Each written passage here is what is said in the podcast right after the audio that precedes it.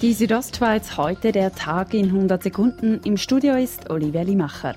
Die Weltcuprennen der Mountainbike auf der Lenzer Heide sind endgültig abgesagt. Die aufgrund der Corona-Pandemie bereits von August auf September verschobenen Rennen können aus verschiedenen Gründen nicht stattfinden, wie OK-Präsident Christoph Müller sagt.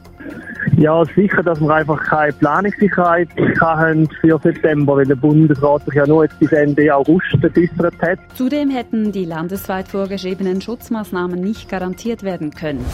30 Jahre wurde in Chur daran gearbeitet, nun ist das Werk vollbracht. Die Churer Fußgängerzone vom Bahnhof bis an das Blesurke.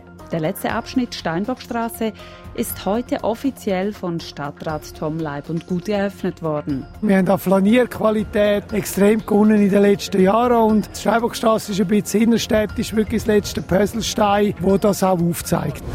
Ein Verein will den Zutritt in die Geschäfte der Churer Altstadt erleichtern, unter anderem für Personen im Rollstuhl. Dies mit mobilem faltbaren Rampen.